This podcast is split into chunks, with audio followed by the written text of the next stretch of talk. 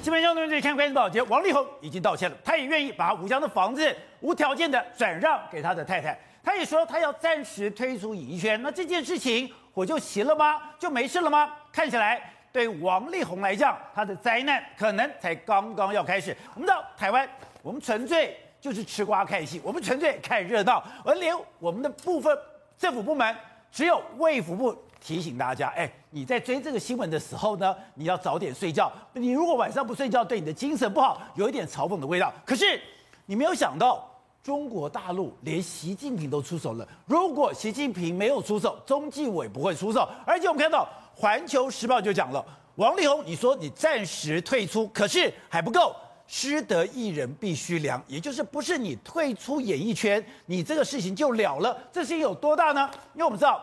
他接了很多的广告，这些广告我们都在瞬间全部已经取消了合约，而且他所有的画面全部下架。但问题是，当你跟中国大陆签约的时候，当你的私德或者你的问你的个人形象出了问题，造成这些代言的厂商有重大损失的时候，你是五倍、十倍的赔偿。所以大家总初步预估，你现在整个赔起来，你可能要赔数十亿，也就是。现在王力宏在中国大陆奋斗了这么多年，你赚的满盆满钵，你赚了三十亿的身价，可能一夕之间土崩瓦解。好，我们今天请到七百名对大家非常熟悉的财经专家黄教授，你好，大家好。好，第二位是资深的影剧记者许胜梅，大家好。好，第三位是资深的影剧的葛思琪，大家好。好，第四位是资深媒体人姚慧珍，大家好。好，第五位是资深呃资深媒体人李长玉。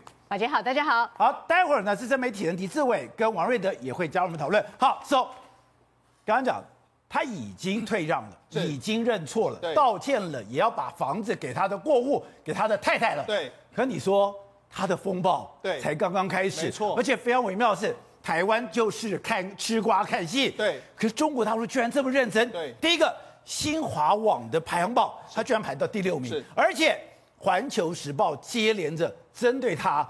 出了杀招了！你说我这几天李静蕾跟王力宏的消息，我们台湾的观众呢是把它当成影剧新闻来看，我们在看这个吃吃瓜看戏。那么卫福部还提醒大家说，哎，大家早点睡，不要因为这个关注这个消息呢，眼睛都弄坏了，早上精神不好。大家都用一个比较轻松的态度。可是我跟大家讲，在中国大陆那边是不是这个样子？是中国杀气腾腾。对，我们说的洪荒之力呢，其实不是王力宏的洪荒之力，现在是整个中国共产党党国的洪荒之力在。追杀王力宏有这么严重吗？为什么我这样说？宝杰，那事实上这几天啊，台湾是当成娱乐新闻，在中国大陆不是，它是政治新闻，一条一条的。哎，最早出来批他的是《环球时报》啊，然后胡锡进退休，他第一个文章也在批评王力宏啊，哎不止这样，啊，你们家后门通的是殡仪馆。好，那除了你看王力王力宏宣布暂退，恐怕还不够，两个都还不够，你恐怕还要这样，永远的退出演艺圈呐，啊。那那事实上不止这样啊，我们昨天讲到嘛，中纪委出手之后。中国妇女报连续两篇文章出手，你看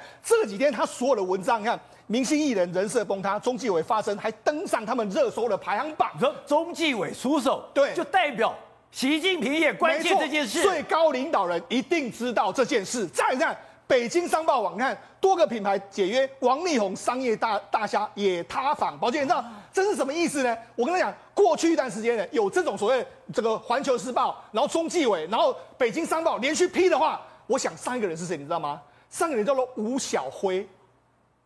吴小辉，对，就是在逗邓小平的孙子，真假的？才有这样。我把你的所有的品牌给弄弄出来，掀出来，你就知道这其实是一个什么政治开始斗争开始。所以王力宏，我跟你讲，注定你在中国大陆已经没有戏了，因为中国大陆现在他要你上天堂就上天堂，要你下地狱就下地狱。可是王力宏不过就是个艺人，怎么会搞得这么大嘞？抱歉，政治斗争都来了。十一月多的时候，这个习近平才说，失德艺人我们绝对不能够宽待。现在不是有个最好的时机吗？他讲的艺做艺人要德艺双馨。对，我才讲说做艺人要德艺双馨。是，你就扯我后腿。对，所以我一定要马上对付你嘛。我就讲嘛，中国大陆，你看这个。这个北京商报，他直接就讲嘛，多个品牌解约的话，黄这个王力宏的大厦已经没有了。他就说，如果这个如今社会对劣迹艺人已已经不再有曾经的容忍度。如果被认定为劣迹艺人，原本的事业必然会受到严重的这个冲击啊。所以他直接讲的非常非常的明白嘛。所以不是你退出演艺圈就算了，不是你现在不表演就算了，对，你在中国大陆的根底，对，要全部被刨掉。对，那甚至你看北他们这个商报，因为商报是商业的，他马上就找出说，哎，他在北京有什么龙的传人啊，还有西东音乐啊，还有火力全开，他直接就把你完全掀出来，甚至还说，哎，你这个月学一个一个月学多少钱啊？他想赚进三千九百。三千三百九十八万，折合新台币是一点五亿啊！这些都给你算的非常清楚。说他做一个 app，在这个 app 上面，他教人家音乐，教人家这个教学，他这个 app。一个月可以赚一点五亿，所以你看，他把你完全算得非常清楚嘛，你这就是他们查出来的嘛。透过他们类似这种查中小公司，你看查出来他的哎，龙的传人啊，西东音乐啊，还有火力全开，甚至还说火力全开呢，事实上是他李靓蕾跟王力宏两个共同经营的嘛。那你知道这个这个龙的传人是谁？是王力宏跟中国有一个非常有名的公司叫波司登。这个服装公司他们一起成立的，哎，他全部都给他查的非常清楚。你知道波司登马上就说，哎，我们未来不要跟他合作了。你知道也要切开了。现在只要沾上王力宏的边的，大家完全都是这个避之唯恐不及啊！你看，包括 Infinity，Infinity 代言三十五个小时之后就完全被撤掉。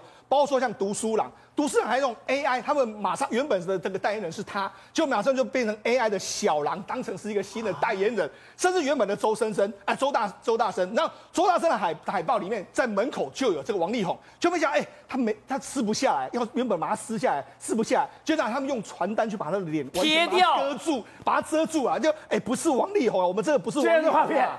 因为我是灯箱，我所以拆不下来，拆不下来我就把你遮掉。遮起来，他们只能够用这样的方式。那你更不用讲，国际品牌 Unilever 跟他合作的相关的东西。实际上，如果我们简单的来算，每一个合约至少都是一千，都是三千万台币左右的一个状况。对。那因为我们知道，这种艺人都会签所谓的，如果你违约的话，或者说你有你你有这个造成我们公司损害的时候，你可能要赔十倍甚至更多。所以呢，他现在这些代言全部丢掉，不只是一个代言赔三千万，可能就是要赔好几亿啊。所以你要十倍奉还啊！所以为什么他第一个时间还想抢救他的中国生意？但是现在共产党已经跟你说没有这件事，你就是注定该凉。而且我们看，最近他们又把一个他们的第一直播组，也等于说直接罚了二十八亿元。哎，这是天价很大的数字，就代表在中国做生意，在中国赚钱真可怕。我可以很快的让你上天堂，可是我也可以马上让你下地狱。而且我就讲嘛，事实际上王力宏不是第一波，紧接着王力宏事件没多久之后，中国又一个新的。薇娅，中国的带货女王被罚了，哎，天价的罚款，你知道她追居然被罚了十三点四亿人民币的逃漏税，这是个天价数，罚了新台币五十八亿，哎，那事实上，宝姐，那他们怎么追杀？因为追杀的第一个时间，你知道这个薇娅，她原本呢在中国大陆是直播非常多，你看她包括说所有的什么抖音平台，你看她被追税之后，第一个时间里面来说，她的抖音平台所有的什么微博、抖音啊、淘宝、快手、小红书等平台。完全全部都看不到他，不只是看不到他的文章哦，连他过去所有的历史的东西全部都被清清的，清了一干二净，全没了，全部都没了。你哎，一年你逃漏税可以逃漏到二十八亿，你就知道说他到底赚了多少钱。就被他一气之间，中国共产党说你不行了之后，就是不行。所以他现在不只是整治所谓的艺人啊，整连连所谓的直播圈都来了。所以我就讲，这是另外一波新的针对这些所有的追杀又再度的展开。好，姐妹当然了。这两天大家非常惊讶的是说，哎，你王力宏自己累积二十六年的人设，你等于说你的形象好、家世好、学问好、你的这个才能好，这么完美的形象里面一系的崩盘，一系的崩盘当然是他太太那个五千字的千字文。可大家想说，哎，你跟李静蕾认识这么久，而且你们离婚手续还没有谈完，你就非要分手？你真的不担心？你这你这么不了解你太太吗？很多人都说王力宏是败在了李静蕾的手上，是吗？其实王力宏是败在自己的手上，败在自己手上。这几天很多人都问我们说，王力宏进入演艺圈二十六年，他今年四十五岁，二十六年的时间将近三十年，对，他的公关团队、他的经纪公司很强大，当然呢，可以塑造这种到云端的优质那个偶像，应该很厉害。这件事情之前，没错，他几乎零缺点呢。但是你知道吗？这几天也很多人说王力宏。你的公关团队是怎样？是已经睡着了吗？是已经废掉了吗？是到外太空去了吗？你公关团队在哪里？那我先问大家，王力宏公关是谁？谁？李静蕾啊？真假的？你们都忘记了吗？他太太是他的公关团队。王力宏的公关，王力宏的经纪人，王力宏的财务大臣是李静蕾。所以难怪李静蕾的手上会有六亿多的分。所以王力宏的公关团队没有睡着，是二十四小时都在备战，因为是在李静蕾手上。这个故事的缘起来自于一个很大的阴谋。什么阴谋？王力宏呢？一九九五年出道，一九九八年签在我们台湾一个很大的唱片公司。你知道他当时只有二十二岁，一个二十二岁的大学生，财务不自由，其实各方面都不自由。为什么？因为王妈妈都会管，包括什么呢？只要王力宏在唱片里面所有的歌，王妈妈要听过、通过之后才能录制。然后王力宏穿什么、吃什么、喝什么，都要王妈妈同意。连喝什么都要管。王妈妈说，歌迷会拿一些食物、水或各方面的东西给偶像。不准收，所以不准喝歌迷送的水，不准吃歌迷送的东西，不能跟歌迷近距离接触。还有，只要发唱片，王妈妈绝对就是每天到唱片行去巡视。为什么呢？我儿子的海报为什么放这个位置，不放那个位置？我儿子的海报为什么放在那个艺人的旁边？这是不对等的。我儿子的唱片到底有出了多少张？为什么这样说呢？连这都要管？因为当时王妈妈就成立了一个鸿生文化国际公司，这是什么？这就是王力宏的经纪公司，所以他的财务是不是都进到鸿生？对。鸿生现在还有一个很大的房产是什么？吴江嘛。所以吴江是他妈妈的。吴江是妈妈的，所以王力宏根本没有自由做主的权利呀、啊。好，说到这里，你觉得王力宏想不想自由？财富自由？想啊。李静蕾都有讲五千字的文章里面讲什么？王力宏在感情上没有自由，在财富上没有自由，所以他在三十七岁那年认识了李静蕾。李静蕾怀孕，对不对？对。一方面当然要这个孩子，另外一方面就是拿李静蕾来对付妈妈啊。他当坏人，因为他他没有办法。还讲说他难怪的躺在地上哭，他没有办法去对抗他的母亲，跟他的母亲说财富让我自己管。感情让我自己管，他没有这个自由。不是唐高宗用武则天的故事的翻版吗？哎，中国人的智慧一直以来都是这样的，一模一样。李静蕾进门之后，他就帮他成立了一个火力全开公司，哦、然后所以火力全开是李静蕾进来成立的，当然，难怪他是负责人。然后王力宏所有的广告代言、巡回演唱全部是李静蕾负责，李静蕾就是王力宏的公关，李静蕾就是王力宏的经纪人，还有李静蕾是王力宏的校对，因为王力宏。所以说。本来我的一言一行一举一动，我签的任何合约，我做的任何事情是我妈妈在管。我今天如果说我要脱离我妈的这个管束，我也不能说我要跟你反抗，我不干了，不行。不可能。我要找我一个我老婆出来说，把老婆推在前面，是我老婆太凶了，我老婆太坏了，我老婆我每天过得很痛苦的日子，难怪他爸爸会觉得他生不如死。但是难怪王力宏有多自私，他就是用另外一个女人来对付这个女人。然后李静蕾呢，接下来就管王力宏的财务，对不对？李静蕾在这个文章当中有没有讲？你就是把我当棋子，然后让我去扮黑脸对付你的妈妈，然后我遭到王家人的冷暴力。冷暴力怎么来的？就这么来的，就是这样来的。因为你要来躲惨的。还有一件事情，是因为所有人都认识王力宏，王力宏这人非常古摸，他对于新闻稿每一个字都要校对。以前都是工作人员做，结果之后都是谁在做？李静蕾啊，稿子写的不好，拿起来重写。有这么严重吗？那我问你，所以帮他写了。八年的新闻稿，你觉得这五千字的出师表，半年练就了，当然就厉害啦。每天都在练啊。你知道吧？他这个文笔在台湾一片的经验。你是当律师的，你是当医生的，大家赞叹不已。你说是被王力宏训练出来的新闻稿，如果每天都这样子被羞辱、被这样修理的话，一个字一个字的改，八年还练不好吗？五千字的出师表就是这样子练成的啦。好，重点来了。当王力宏要发表这个离婚声明的时候，他还跟这个李静李静蕾保证说：“所以说你就听我的就是了。”难怪他的文字文情并茂，是还有一个充满渲染力。还有我问各位哦，妻子不见得有先生所有的通联记录跟所有的行程，但谁有？经纪人有，他的公关有啊。而李静蕾既是他的公关，又是他的经纪人，又是他的妻子，当然会有他的行程，会有他的所有的这个手机通联记录啊。难怪那个白兔讲话了以后，马上把 WhatsApp 给弄出来。如果老公在台上演出，请问谁保管他的这个手机？他太谁？经纪人。当然呢。好，那接下来故事就来了。是这样子吗？王，王力宏一直认为呢，他很成功的利用李静蕾就赶走妈妈的财务的问题，对不对？好，那接下来对李静蕾来说，他会觉得你把我推上火线，我可以接受。可是当我被你家人炮轰，当我被你家人冷暴力的时候，我回头一看，你不见了，因为你并不支持我，所以对李静蕾来说，二零一九年她被迫要离婚，她当然心里不舒服啊。你就是利用我，孩子也生了，财富权你也拿到，你也夺权夺钱了，就不要我了，然后逼迫我离婚。接下来王力宏算盘已经打好了，我就发表一个离婚声明啊，这个离婚声明就是我们还是一家人，然后对外再放消息说其实是婆媳问题啦，婆媳问题，婆媳问题。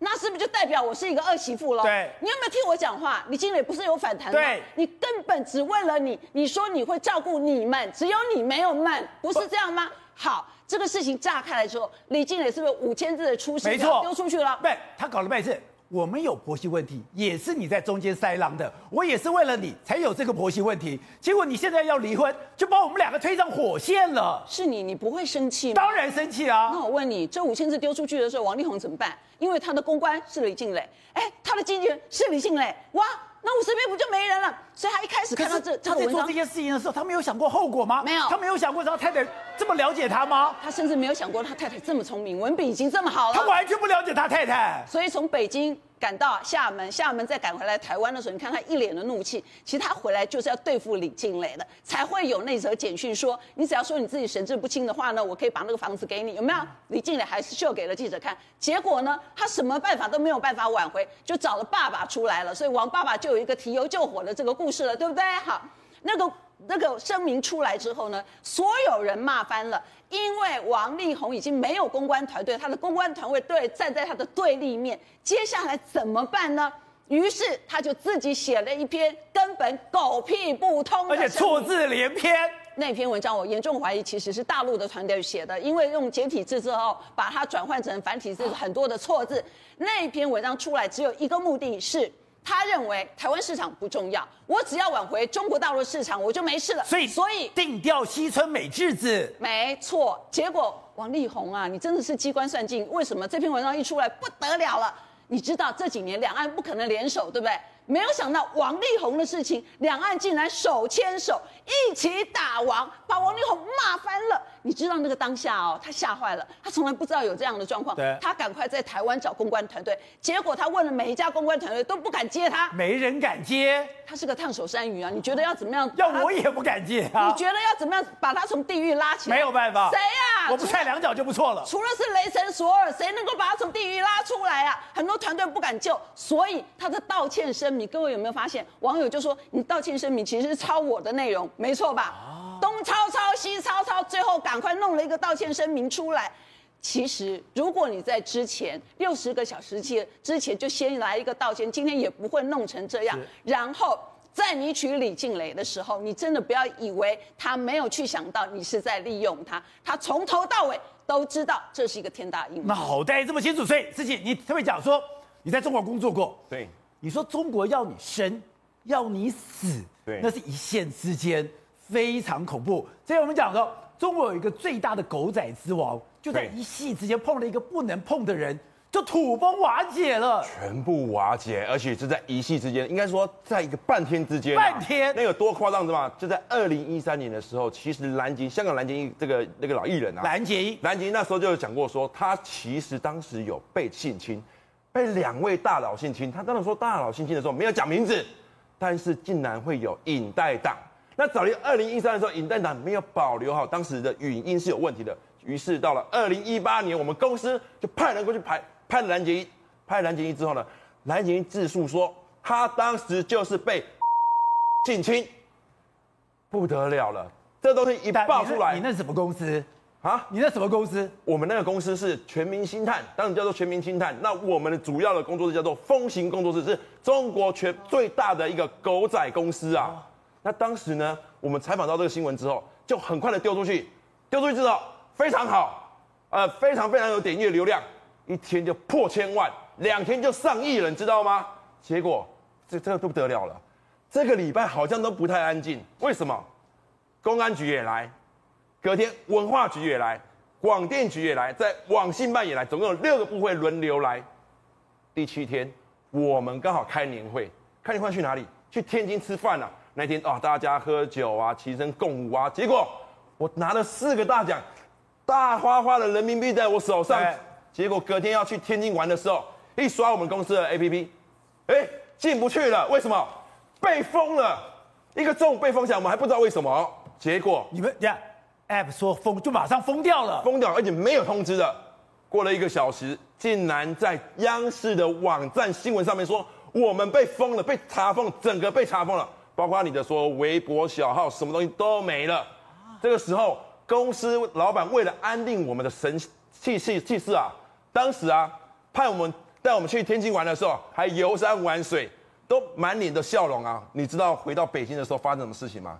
回到北京，本来大家玩累了，开开心心，明天继续干活，对不对？门一关起来，不得了了。公司下令，你们几个总共六个人，马上订机票飞走，叫你马上飞开，叫马上飞开，有多少有多少，叫你马上离开中国。没错，马上离开中国。为什么呢？因为我们全部都是打黑工啊！因为连公安局都来查的话，如果查细到说这狗仔公司里面有台湾人，有香港人。就在这公司的话，所以说，如果当时你没有马上买机票，你没有马上离开中国，你现在会被抓起来。你可能现在看不到我了，跟你说。真假的？真的，因为很严重，他们的封杀。而且我跟他讲到，当时央视新闻有特别报道哦，是国家网信办六部委联合整治炒作八卦、卓伟粉丝后援会等账号，等于说他有八百多万的粉丝，瞬间全部都没有了。你们内部的 app 也瞬间都没有了，哎。即日起，相关网络对卓伟粉丝后援会、全明星通讯社、虞姬小妖等专事炒作明星绯闻影视账号永久关闭。对，你知道那有多夸张吗？回到公司的时候，最夸张的是贴了封条啊，公司连东西都没办法拿，资料都没办法拿，你不觉得这有点太恐怖了吗？我们公司还被贴封条了，贴封条了，完全进不去啊！所以最后我回到台湾的时候，一毛钱也没领到，我总共有三个月没有领到薪水啊。你知道吗？你就仓皇离开，仓皇离开就算了。中国要逗你的时候是这么可怕，而且让你遍体鳞伤，让你没有办法挽回。超越是，这是像刚刚讲的，他之前都是听他妈妈的话，后来想办法用他的太太来取代他妈妈。嗯，以前他妈妈管那么多，连你吃什么、喝什么、用什么、穿什么都要管。其实他们这个时候唱片公司的新人那时候出道的时候啊哈，因为唱片公司是一个 set，就是说包括你打歌服，包括你什么都是一套的。你外面就说你的形象要必须符合，可是其实你也许不是这样的一个人设，可是你必须这个样子。所以那个时候就很多的新妈跳出来，因为她要保护她的儿子。因为我儿子可能真的碰到记者的时候，他不晓得怎么应对，因为你帮我设定这个这个，也许跟他是差距很大的。所以呢，王妈妈在他一出道的时候就跟在他的旁边。大小事情巨细靡遗，甚至于就说王力宏啊，他可能要找个助理啊，他可能要考找找找个这个司机什么的，要王妈妈面试。王妈妈会先问说：“请问你是什么学校的？”好，那你说一个助理或者说一个司机等等的，他可能是台大吗？不可能。是哈佛耶鲁吗？当然不可能啊！我是某某国中毕业，那绝对是不行的。好，甚至于高中毕业也是不行的啊！你。至少的基本学历条件，王妈妈是很重视的。甚至于，其实啊，王力宏那时候刚出道的时候，美国刚回来嘛，所以他觉得，哎呀，那我我不能马上就变成一个很拘谨的人。他也是有谈一点小恋爱啊，或者说有点小暧昧。那时候有跟李玟啊等等，好。王妈妈跟李妈妈又看的不对眼，觉得说这个李玟啊蹭我们热度，李玟妈妈就觉得说是你们要蹭我们热度，两个妈妈呢互看不对眼，就觉得说，后来他就规定王力宏就哎那个李玟你就少跟他在一起，是这样子还可以管到这种程度，是这个样子。那其实王力宏他们有透露，就说其实那个时候啊他还在美国的时候，刚刚约会哈，约会一个漂亮的女生，你知道吗？出门的时候王妈妈就跟去了。跟去的时候，哎，王力宏到了女生的那个房间里面，可能他倘若功课或什么之类的，王妈妈拉了椅子坐在门口，坐在门外，好，看看差不多时间了，敲门，王力宏，你该走了。哎，如果在我妈这样对我，会翻脸哎，他居然就接受了。对，所以就说。这个王妈妈哈，我在里面聊天，我或者我在里面干嘛？你居然坐在门口拿个椅子等时间到了，你说敲门？这个这个是这个是人家透露出来是事实啊，所以就是王力宏当然就是对这个妈妈哈，就是妈宝，就是一路这样子哈，对妈妈又敬又畏又爱。还有呢，你知道吗？他后来这个妈妈真的保护他太过周到了。王力王力宏后来开始走红之后，他唱了很多校园嘛，要去宣传嘛，结果那个校园排太多，有一场他他唱到最后，他觉得说。我已经没力气、没体力，而且我我人不舒服，可是他又不好意思、不敢跟唱片公司讲，他就跟妈妈说：“妈妈，我很不舒服，你可以帮我请假。”妈妈一听，我的宝贝儿子，这个这个当然要去帮他请假，所以妈妈就用他的这个这个公式哦，去跟唱片公司讲：“哎，我的宝贝儿子，这个印抄下来，如果你要继续让他唱，搞不好他这个是垮下去，后面搞不好什么都不能做了。”就唱片公司真的就准假了。王力宏叫妈妈连，请假都要妈妈去讲。所以你就说他连这个这个唱片公司又不是小学生，对不对？好，连请假都要妈妈去，所以这个妈宝真的是一路都过来是这个样子。好，那刚刚讲的，他以前这么听他妈妈的，那为什么他妈妈这次没出来嘞？人家就讲说，其实如果昨天王力宏这个最后的止血这一道，就说退出文哈，如果没有奏效，王妈妈可能就要出现了。因为从以前来了哈，王妈妈就是用那种很温柔的攻势，可是她其实是很强悍的，但是表面上她是用那种太那个绵绵里针这样的包法。难怪说许常德接到他妈的电话，聊了一个多钟头都没有聊唱片，然后呢嘘寒问暖话家常。我跟你讲，真正厉害的新妈不是说票悍跟你甩本子跟你要多少钱，而是让你觉得说你没有办法抗拒她，可是她又是像一个一团这个很大的这个这个太极这样把你的包起来这样子哦。所以王妈妈很厉害，我相信王爸爸那封信也是王妈妈授意他而写的哈。但是我觉得王妈妈到现在此刻应该还是王力宏背后那个最大的支柱，尤其李静呢已经完全切割了，他们已经走向离婚之路了嘛，所以王妈妈还会继续的好好的保护她的宝贝儿子的。好，辉子，你也见多识广，看遍大江南北。哎，你说李静仪这一次的出手，叹为观止，太精准了。对，所以我就是讲到说，就是因为银子跟那个孩子这两件事情，我们光以今年三个离婚的对，大 S、汪小菲，然后福原爱跟这一个这三对，谁有把银子跟孩子都拿到了？李静蕾，对啊，所以啊，你就知道，我个人认为非常经典的李静蕾，为什么？我觉得其实，在整件事情里面，最天真、最傻的其实是王力宏。李静蕾从头到尾都没有在跟你好好好傻好天真这样。我为什么这样跟你说？你说你从他五千字的长文里面，他讲哪一件事？他说拥有你所有财产不让你用和挑拨我们的人不是我，那是谁？他他妈妈。OK，再来，你利用我对你的同情心、对你的爱来当你的挡箭牌，挡谁的箭？对，再来。夺权没有任何利益，我没有任何利益，受益者只有你。夺权都出来了，你是老板啊、哦，然后就是这样，我从此之后不会再帮你背十字架。你觉得这所有东西是有可能一天之内或一年之内发生的吗？不是。对，所以我觉得这个女孩子其实很清楚的，我觉得她是真心跟王力宏、王力宏相爱之后，进入那个家庭，发现哎呦，就是这个家庭非常的非比寻常啊。但是因为她自己本身也非常受过很好的教育，以及她自己本身在这很多的，我我认为啦，她应该也是。呃，跟豪门很有一些渊源，所以他可能也看过很多这种事情，他知道要怎么去处理这件事情。所以过去这几年来的情况，你会没有发现一件很有趣的事情？他本来从一个家庭的比较家庭主妇，慢慢变成是他事业上不可或缺的伙伴。而在这个情况之下，他把他给妈妈给就是解决掉了，我变成你。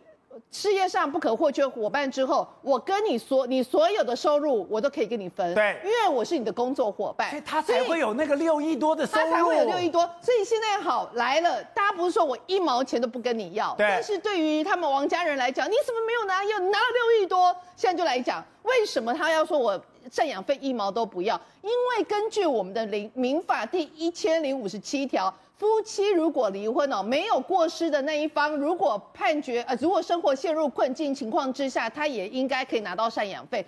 那问题是要判决确定，那整件事情他们不会经过这个判决，因为判决确定是旷日费时，就旷日费时，而且就过程中，而且你最重要一件事，李静蕾之前已经先签了不平等的所谓婚前合约，哦、所以这个要进入到诉讼的时候，其实变成对他不是很有利。所以我觉得他为什么我认为他非常聪明。所以我现在拿的是工作所得，完全不是赡养费啊，所以我可以非常有 guts 的说，我一毛钱都不拿，而且我真的有工作，我真的有在工作啊，我帮我帮我帮你在弄这些事情啊，这一类的，对，所以我跟你讲，光是这一点，你就不得不佩服他。对，那你说他有没有拿银子？他拿了，对，但是不是赡养费？对，所以这就是，而且孩子也是他的了。欸，现在就是要用孩子这一招，孩子的部分呢，现在都讲到侵权侵那个所谓的侵权归属。侵权这个归属部分呢，当然你夫妻哪一方是有所谓的过失那一方，那现在很清楚，这过失看起来比较多的是谁嘛？当然就是以王力宏为主嘛。他为什么要这么指控他？为什么说你在外面有这些行为，有这些不正当的行为？对，就是我要把你定掉说过失在你不在我。而且最重要一件事情，他去讲到说他有一些什么什么问题呀、啊，有自恋性人格啊。这个如果被法官判定为是病态型人格的话，那他取得小孩的监护权就可能会很低了。那这个所有，所以我认为他其实这整个东西是他应该是盘丝很久了。他爱过他，但是当他不爱他的时候，其实他脑脑子可能就会变得非常的清楚。那我觉得其实是王力宏从头到尾，他不知道他是他的枕边人。我觉得他在他眼里他是个 stranger。Good day，有爱大声唱，拥抱好日子公益演唱会，邀你一起为爱发声。